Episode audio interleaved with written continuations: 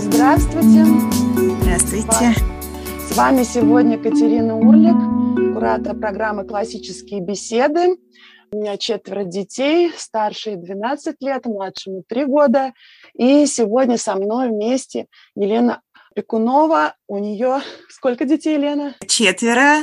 Старшие тоже 11 с половиной, почти 12, и младшенький годик. Вот, так что вот мы сегодня с вами хотели поговорить о книге, которую написала Фрэнсис Бернет «Таинственный сад», и рассказать о том, что мы в ней обнаружили, когда читали ее вместе с детьми, когда читали ее отдельно, когда обсуждали ее с родителями нашего сообщества «Вызов Альфа», потому что эта книга предполагается для прочтения в курсе «Вызов Альфа», чему мы были очень рады.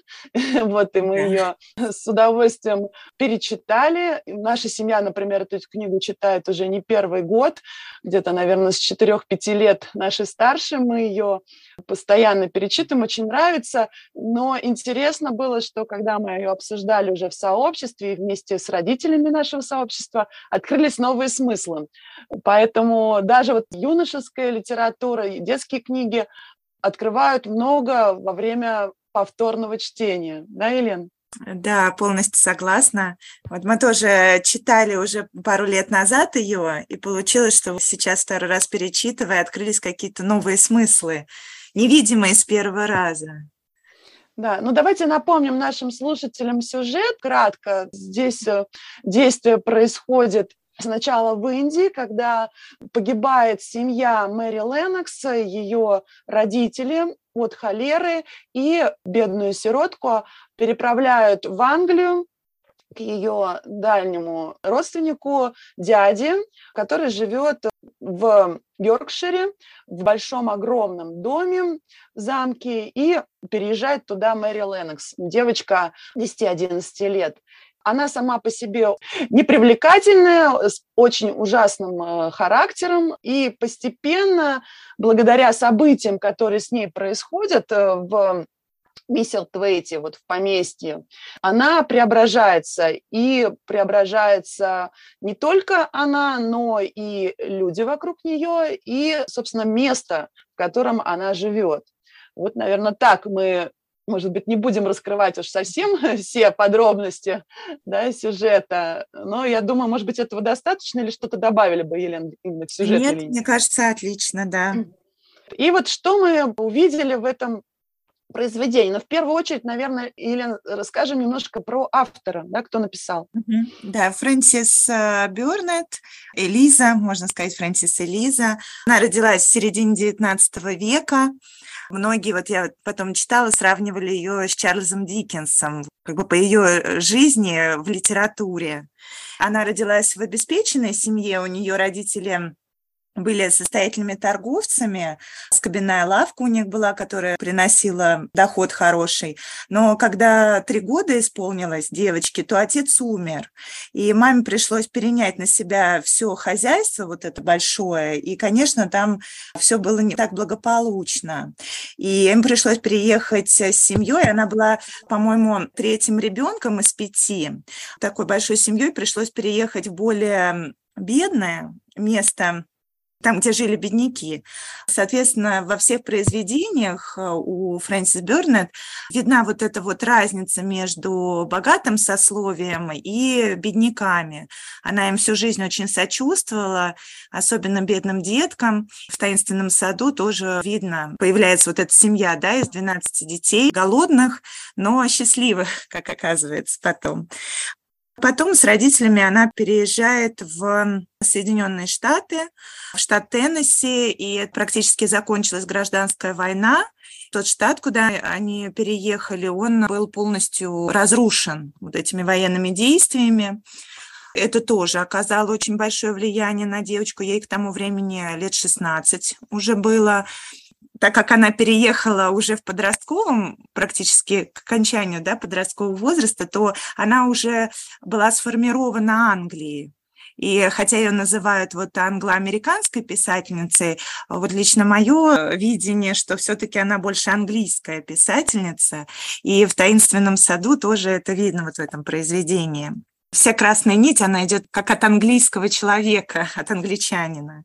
Помогает Фрэнсис Бернет своей матери, причем не просто трудом каким-либо, а именно литературным. То есть она зарабатывала литературой, стала рассылать свои рассказы, которые она еще с самого детства начинала писать в разные издательства и печататься в журналах, в которых как раз Марк Твен печатался, еще Эдгар По, и она начинает тоже там печататься и получать достаточный гонорар для того, чтобы помогать матери, кормить остальных деток. В итоге она стала достаточно обеспеченной сама женщиной, очень сильной после этого вся ее семья и она сама никогда не нуждались в деньгах. Литература ее действительно прокормила. И произведения, которые она писала, практически сразу становились состоянием общественности. То есть при ее жизни уже она понимала, что эти произведения хороши. Это не всем писателям удается такую радость получить э, от своих произведений. Она вот уже знала, что людям нравится, публике нравится. Скажем так, большая их часть вошли в фонд э, золотой детской литературы, век викторианской Англии, хотя, несмотря на то, что она в Америке уже писала их, но они все-таки принадлежат этому веку, и их знают по всему миру в том числе вот и в России они очень популярны и любимые, и изучаемы. Да, вот. И сам «Таинственный сад» она написала в 1910 году. Она умерла в 1924 году, то есть это было позднее для нее произведение. Вот события ее жизни, у нее, по-моему, было два или три брака, если я не ошибаюсь, и двое детей, двое сыновей, один из сыновей умер от туберкулеза, когда ему было 14 лет. Ну, чехотка, да, это тогда называлось. Соответственно, по-моему, в основе вот этого произведения «Таинственный сад» там тоже герой описан с вот этого сына, Колин, да, то есть болезненный мальчик, да, да, да. Я знаю, что авторы, многие отражают события, которые в их жизни происходят, они находят отражение и в их произведениях. Да. Вот. Екатерина, знаете, еще интересно, что именно вот это произведение «Таинственный сад» она действительно писала в прекрасном саду английском. Она снимала какое-то время вот дом. Все, что вот она описывает, она все это действительно могла наблюдать. Да, как пробуждается природа или как она, да. наоборот, засыпает, когда уже наступает поздняя осень и зима.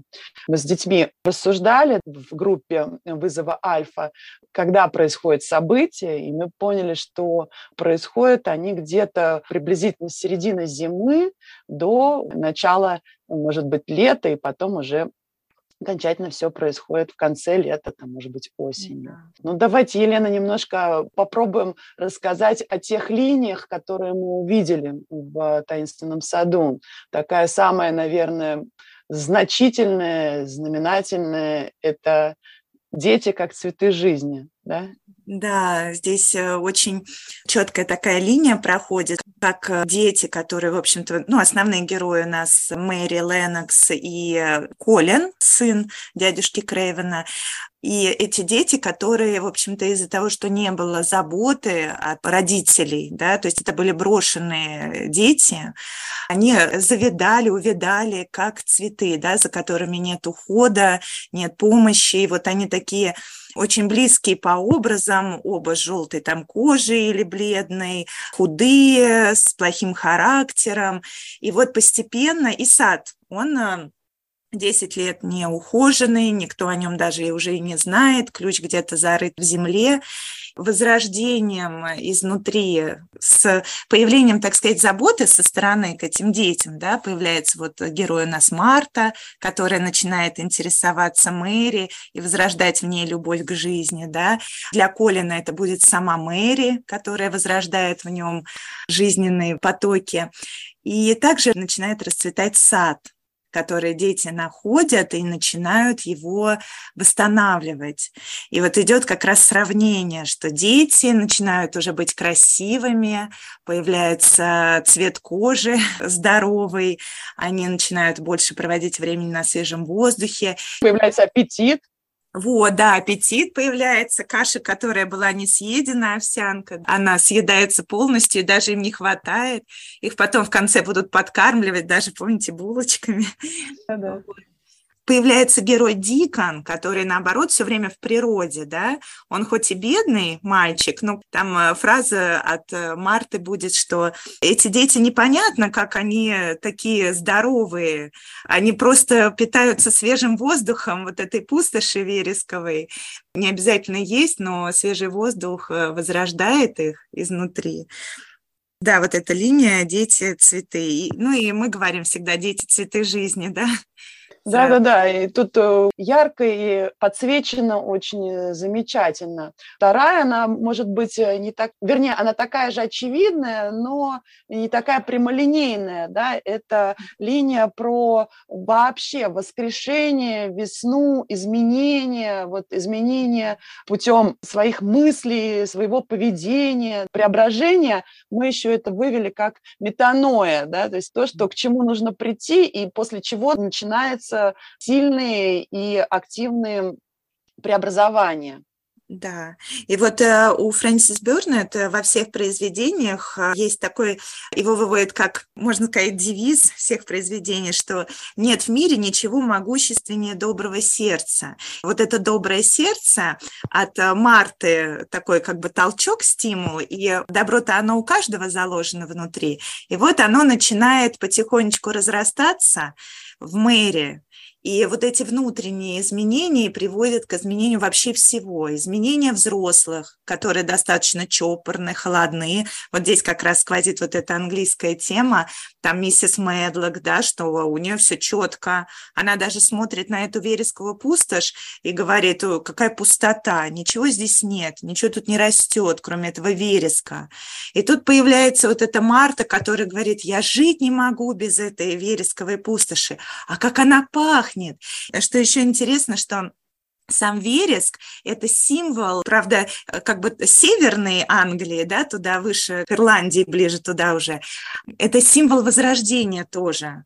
И вот этих символов для вот этой нити, да, что внутренние изменения приводят к весне, к воскрешению всего лучшего, да, и вокруг, и внутри, также потом появится малиновка как символ возрождения. Это можно будет найти, и там потом еще плющ. То есть очень много всего, что указывает в этом произведении на то, что внутренние изменения приводят к тому, что все вокруг преображается. Да, и сад из заброшенного, из такого, скажем так, э, мрачного и тяжелого места, он становится, по сути, тоже как символ, да, как райским садом, то есть Эдемом. Mm-hmm постепенно преобразуясь, делает людей, которые в нем существуют, работают, их счастливыми. И вот это тот рай на земле, которого никогда нельзя достичь, но тем не менее в детстве, возможно, каким-то образом этого коснуться и, может быть, чуть-чуть захватить того счастья и покоя, умиротворенности, которое предполагалось в Эдемском райском саду. Да. Дальше у нас вот тема, которая она перекликается. В любом случае, конечно, все темы произведения, они так или иначе переплетены, но мы как отдельно ее выделяли, это э, тема, что дети меняют взрослых. То есть обычно взрослые каким-то образом оказывают такие позитивные или, ну, может быть, негативные влияния на детей. Но здесь вот у Бернет это прослеживается во многих произведениях. Это дети, они становятся причиной перемены во взрослых. Да, интересно, что Бен Визерстав тоже, он становится более милым после того, как начинает общаться с Мэри. Хотя он является тем человеком, который тоже вот ее подталкивает к тому, что нужно начинать хорошие изменения, да, то есть идти, находить этот сад и восстанавливать его, но при этом и она делает его добрее, как бы из такого старого уже немножко обрюкшего садовника, она делает из него такого вот, что он даже плачет в какой-то момент в произведении, у него слеза стекает по лицу, когда он видит, как дети становятся здоровее в этом саду, как Колин встает в этом саду. И также интересно, что в произведении видно, что взрослые, они на самом деле занимают позицию детскую. Ни миссис Медлок, ни сиделка, ни доктор не может помочь Колину справиться со своими истериками, в которые он периодически впадает. Они беззащитны, и они, когда видят, что у Мэри есть вот эта искра, на которую Колин реагирует, потому что они же очень похожи между собой по характеру, Колин и Мэри с Мэри уже не срабатывает то, что срабатывает с э, названными взрослыми. И они уже на нее в какой-то момент смотрят как на «Ой, помоги нам, не уходи, у него истерика, только ты можешь нам помочь». То есть они уже такую более детскую позицию занимают. Поменялись как бы местами, взрослые с детьми. И здесь действительно дети получились таким для них тоже спасением. Они начинают изнутри оживать, эти люди. И миссис Медлок уже не такая сухая, под конец произведения, улыбка на лице в самом конце, когда они видят, что Колин с отцом вместе, да, уже идет, не сидит, а идет. Вот. Да, и, и общем... самое главное преобразование, на мой взгляд, это, собственно, отец вернулся. Да, да, То есть да. из отстраненного, ушедшего в себя в таком метафизическом плане и уехавшего в пространственном плане, да, то есть да. вообще в другую страну он постоянно уезжал, то есть его не было рядом со своим сыном. Он вернулся и физически да, то есть он приехал в свое поместье, и он вернулся и метафизически, то есть очнулся, проснулся, осознал себя, где он находится. Вот это вот было, конечно, очень сильно, мне кажется, описание в книге.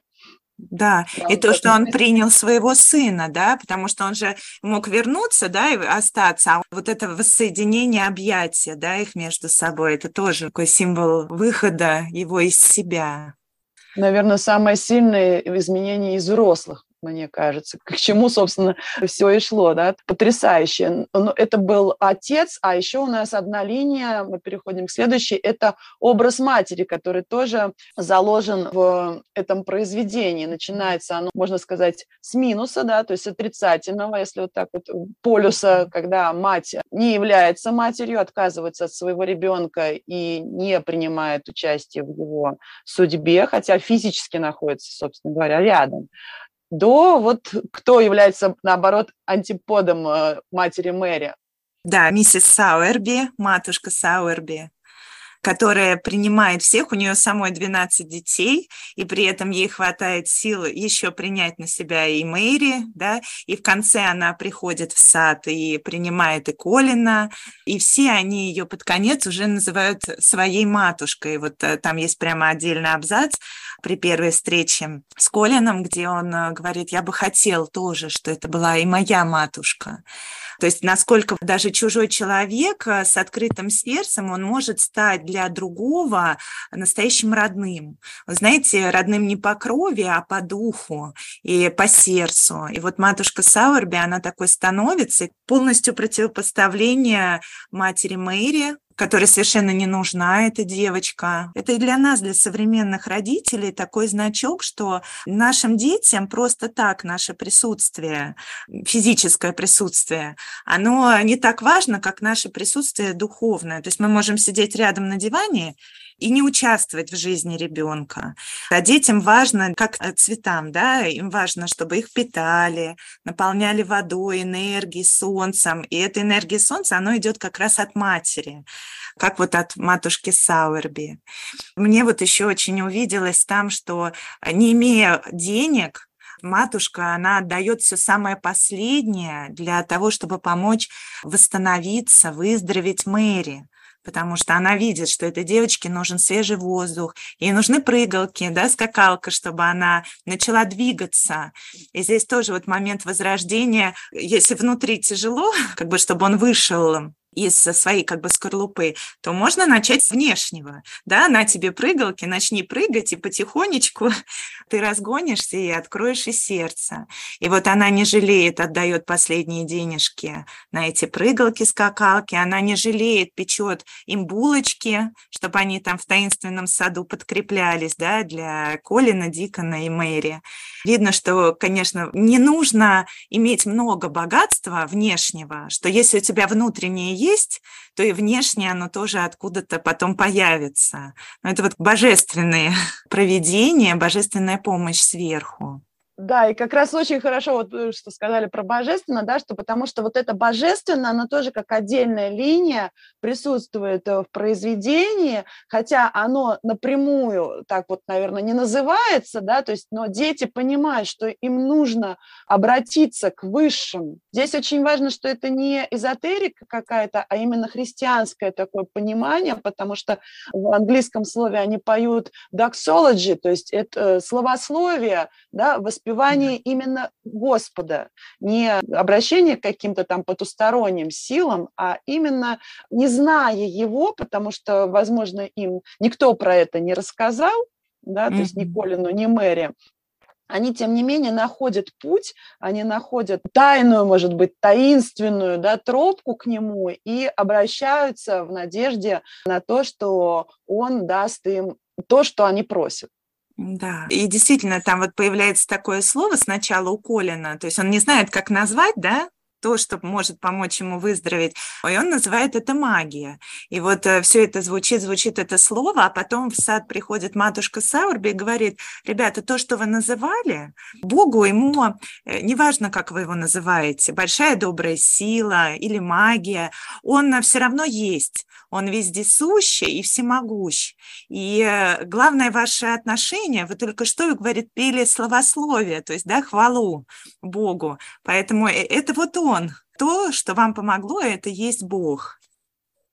Да, и очень это замечательно, потому что во многих книгах, к сожалению, вот этой вот э, христианской ниточки, даже в хороших детских книгах, отсутствует, а здесь она незаметна, может быть, не так ярко, как в «Льве, колдуне, платяном шкафу» она присутствует, но сильно и постоянно, можно даже сказать, целенаправленно к этому подводится вот все, что происходит до этого в книге. Да. Я раньше не обращала внимания на переводы книги, а с этого года начала благодаря вот нашему вызову и поняла, что это действительно важно, потому что есть книги, в которых это не будет названо потом, не будет названо словословием, да, и что это mm-hmm. действительно божественная сила на самом деле вас излечивает, и тогда теряется смысл произведения. Вот поэтому для меня вот осознание этого года, что перевод огромное значение играет помогает в понимании книги? Очень важно, конечно, обращать внимание на переводы. Это крайне важно, особенно с теми книгами, которые были изначально переведены вот в советское время. И мы с этим столкнулись. Э, вот «Лев, колдунья и платяной шкаф» мы сравнивали с оригиналом, к сожалению. Там выбора переводов нету. В «Таинственном саду» есть несколько переводов. И действительно, вот некоторые более удачные, некоторые менее удачные. Надо обращать внимание на то, кто переводил, чтобы там было по сравнению с оригиналом то, что в оригинале есть. Да. да. Вот мы как раз немножко затронули, может быть, поговорим о том, что важно не только перевод еще смотреть, но и мне очень понравилось выражение Елены, она сказала, что вот второе, может быть, открытие этого года, да, как читать книги а, да, это тоже было, конечно, невероятно. Все говорят, нужно несколько раз. Я думаю, ну зачем несколько раз? И так все понятно. А вот в этот раз, благодаря тому, что мы несколько лет назад читали «Таинственный сад», уже что-то забылось, думаю, ну, в любом случае перечитаем. И вот мы перечитываем с ребенком, и я начинаю в эту книгу углубляться и понимаю, что то, что я вижу сейчас при втором прочтении, я не заметила в тот раз. Это при втором чтении открываются какие-то новые фразы, новые герои, кого то не заметил, не обратил внимания. И третий раз я перечитывала для того, чтобы можно было так с родителями вместе пообсуждать. И тут э, начали открываться символы, которые ни при первом, ни при втором не видно прочтения. Они как бы там, знаете, такие спрятались. Это как в лесу, вот э, чернику, когда подходишь к кусту, смотришь сверху, ни одной черники нет. А потом приглядываешься, приглядываешься, чуть ниже опускаешься, а там весь куст в чернике. Вот здесь ощущение такое же при третьем прочтении, что ты неожиданно нашел переполненный черникой куст. И в этот раз мы как раз читали до этого «Лев, колдунья, платяной шкаф», и там такой символ «малиновка». И как-то мне вот тоже при втором прочтении она хопа и заметилась. И смотрю, и в этом произведении она есть. И сразу возник такой вопрос, а почему и там, и там малиновка? Может быть, она каким-то смыслом обладает, более глубоким, чем просто птичка? Я начала про нее читать, и оказалось, это вообще национальный символ Англии. Со второй половины 20 века ее взяли как символ. Она символ Рождества, символ хороших вестей. И как раз получается и в «Лев, колдунья, платяной шкаф» она показывает как бы дорогу сначала там к Деду Морозу, да, а потом уже дети находят Аслана. А здесь она показывает путь к таинственному саду, то есть она помогает найти Мэри ключик вот эти смыслы, их невозможно просто с первого раза найти. Первое, да, мало того, я хочу да. про Малиновку добавить, что после того, как мы уже все тоже это обсудили и с детьми закончили, все написали, мы начинаем читать э, какие-то детские сказки с младшим ребенком, трехлетним. В русских сказках тоже есть малиновка. Да вы что, читаем... прям малиновка, ничего да, себе. Малиновка, вот у нас сборник русских сказок. Вот, а потом читаем стихотворение, там тоже малиновка, и она начинает порхать, да, понимаете, даже... вокруг и около. Да, и вот действительно, потом ты более глубоко начинаешь другие произведения читать. Вокруг уже у тебя и таинственный сад, или в колдуне платяной книжный шкаф, потом сейчас у нас Полианна, да, и становишься наполненной, и следующее произведение начинаешь читать уже более опытным читателем, что ли. То есть ты начинаешь обращать внимание даже сразу, что, а, наверное, вот здесь тоже что-то скрыто вот за этим образом. Меня вот, например, в «Таинственном саде» эта Малиновка в итоге натолкнула на то, что, а вот эта вересковая пустошь, она ведь тоже не случайна. И действительно, это тоже символ английский, вереск. И, во-вторых, это символ возрождения, символ даже воскресения. Не просто возрождение, а воскресение. То есть вот эта вот полнота прочтения, она возможна только если ты в книгу как туда утопаешь. Да, и сразу видишь тоже все подсказки, как говорится, это только уже в постмодерне может быть поток сознания, когда какие-то детали не имеют значения, да, но в классической литературе в драматургии в особенности, но и в классической литературе, в прозе, в эпической, там любая деталь, она несет в себе смысл.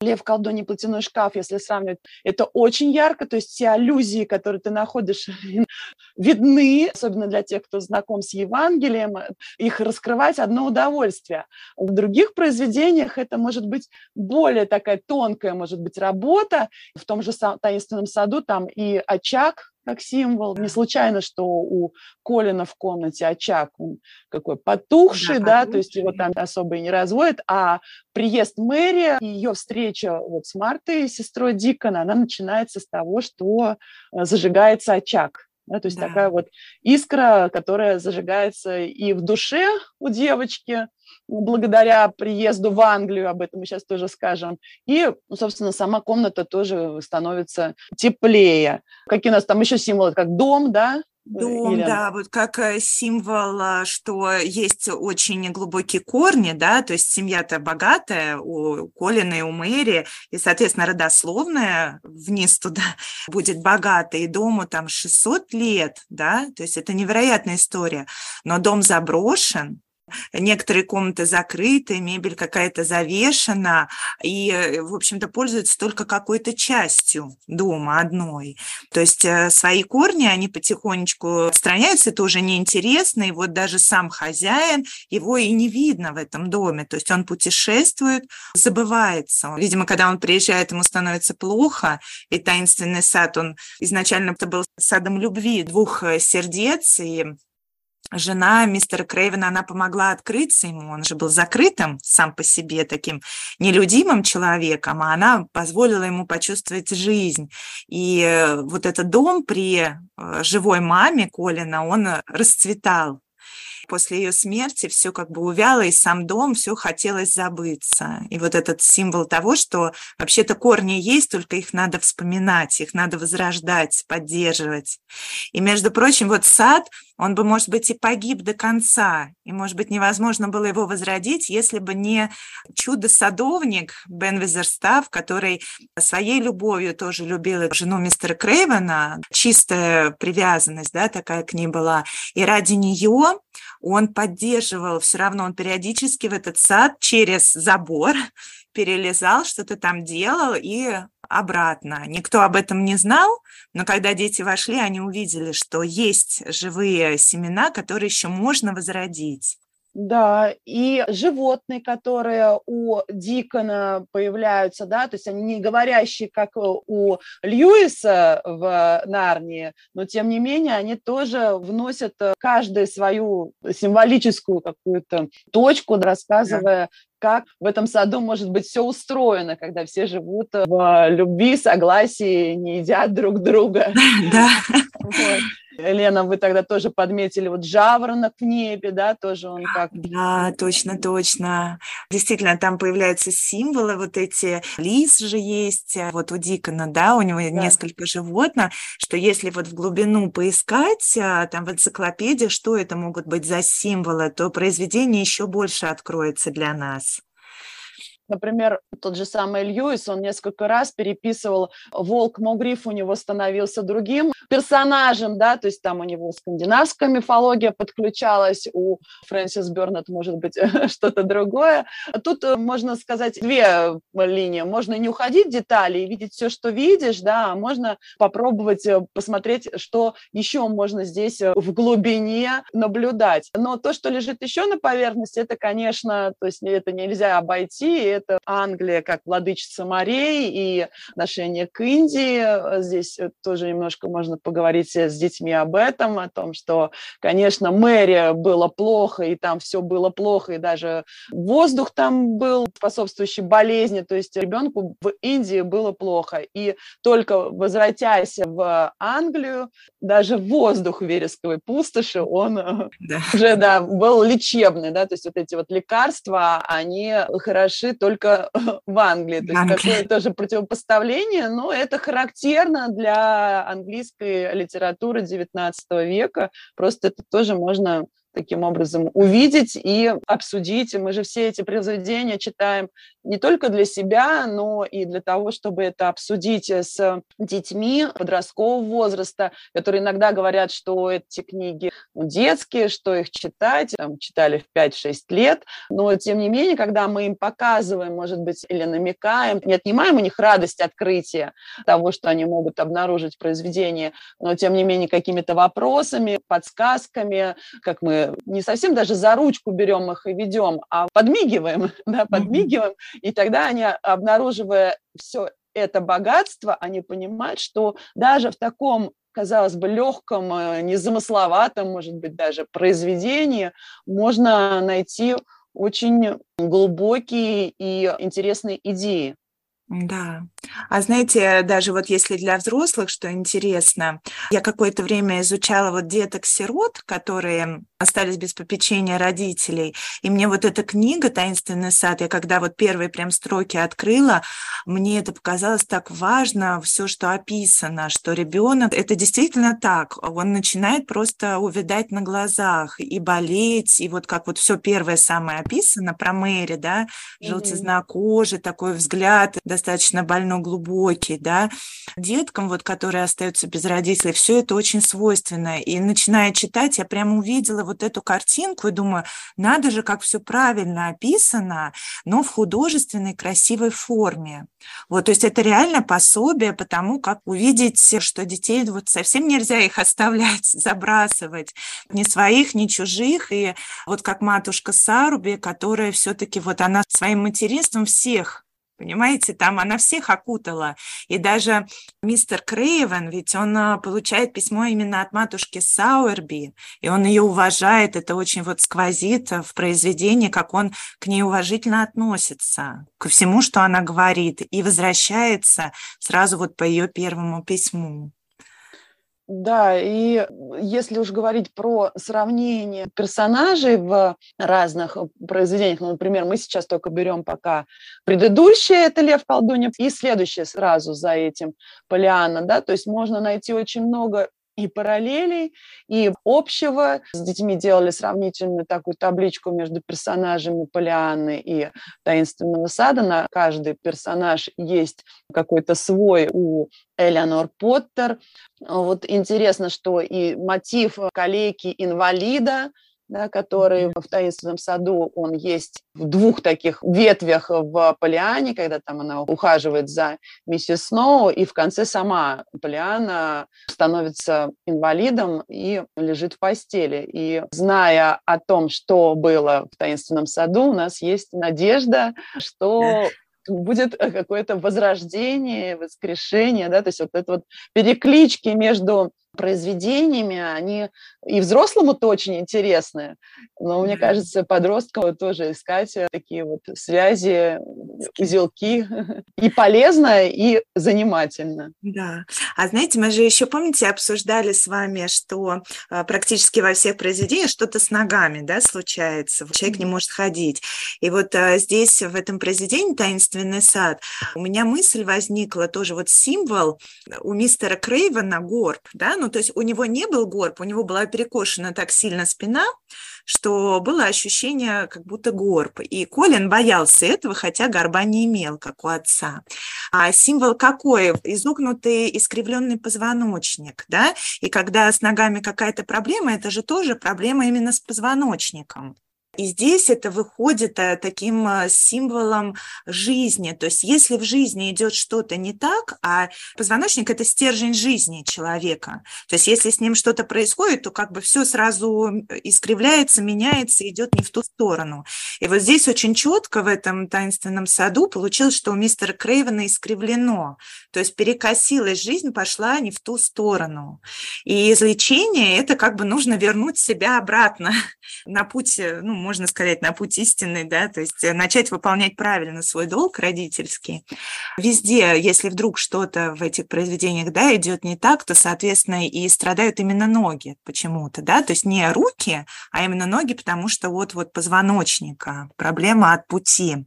Да, и это тоже, с одной стороны, не так очевидно, но с другой стороны, вот мы сейчас с вами говорим, это же тоже понятно, да, что стержень должен быть, и если стержень ломается или каким-то образом искривляется, то и ожидать, э, что жизнь будет э, в нужном ключе, да, то есть и символ ключа, который появляется тоже в таинственном саду, да, то есть вот найти ключик, подобрать его, то есть все одно за одно цепляется, мы, наверное, эти символы и не перечислили сегодня, но давайте оставим нашим слушателям да. такой задел на то, чтобы посмотреть, поискать, может быть, кому-то казалось, что это произведение недостойно их разбора. Наша цель была показать, что это произведение не случайно входит в золотой такой фонд да, литературы, детской литературы. В нем много смыслов, в нем много идей, посмотреть на ту же самую Мэри, которая здесь очень интересным обладает, вот как роман взросления. Это, конечно, не роман в данном случае, но какая-то часть этого романа, когда меняется и характер, и внешность, э, и меняется сам Колин, а, например, сравнивая с Полианной, где девочка, наоборот, очень приятная во всех отношениях, и в ней никаких перемен не происходит, да, более такой статичный персонаж, ну, за счет чего там интересно читать, а здесь вот э, за счет, может быть, вот таких вот интересных сюжетных, да, поворотов. Как вот а, авторы, многие же дети говорят, что книги похожи. С одной стороны, да, похожи, но с другой стороны, в них столько различий, и если их еще рассматривать с точки зрения, как писать, да, вот есть есть же сборники, как мы пишем, сдавались в начале века, и вот сейчас недавно тоже был выпущен. Мне очень интересно читать, как авторы сами рассуждают о том, как они пишут. Это, конечно, творческий процесс, который трудно поддается описанию, объяснению, но вот если посмотреть, э, порассуждать, проанализировать, потому что то, что мы делаем, это идет в блоке в вызове, который называется экспозиция, выражение собственного мнения. Дети пишут эссе, но они в том числе черпают э, вдохновение, и не только вдохновение, но и алгоритмы написания каких-то вещей в тех произведениях, которые мы читаем. А я еще, знаете, хотела сказать по поводу вот золотого фонда, что у меня сложилось такое ощущение, что то произведение, что одним из критериев, вот как бы почему книга попала туда, в этот фонд может служить желание изменения собственной жизни. Вот э, чтобы мы не прочитали вот из списка, который на вызов Альфа, да, вот пока мы летом с дочкой проходили, у меня практически каждое произведение вызывало желание тоже, тоже измениться. Вот, например, в таинственном саде мне захотелось больше гулять потому что там воздух как основная вот такая целебная сила. После Полианы мне хотелось больше обращать внимание на позитивные стороны жизни, да, что там стакан не наполовину пуст, а наполовину полон. То есть вот если произведение вызывает внутреннее такое, ой, а мне тоже вот надо измениться, изменение собственной жизни, если вот отклик какой-то в сердце такой возникает, то, в общем-то, это и есть те произведения, которые достойны попасть в библиотеку каждого человека. Да, я думаю, на такой позитивно вдохновляющей ноте мы позволим нашим слушателям взять в руки книгу Фрэнсис Бернет «Таинственный сад». Если кто-то не читал, мы завидуем, может быть, отчасти, да, потому что первое прочтение, конечно, это как вот первая влюбленность, да, знакомство с книгой. Но призываем всех, кто уже давно читал или, может быть, недавно, перечитать ее, посмотреть, что вы сами в ней можете увидеть, обнаружить, и обязательно обсудить это со своими детьми, неважно, подростки они, взрослые или маленькие еще. Для каждого возраста в этой книге найдется что-то свое, достойное беседы. Да. Так что классические беседы, всех призываем их вести. Да, спасибо большое. Спасибо большое, Елена. Всего доброго. До свидания. Да, всем помощи Божьей. До свидания.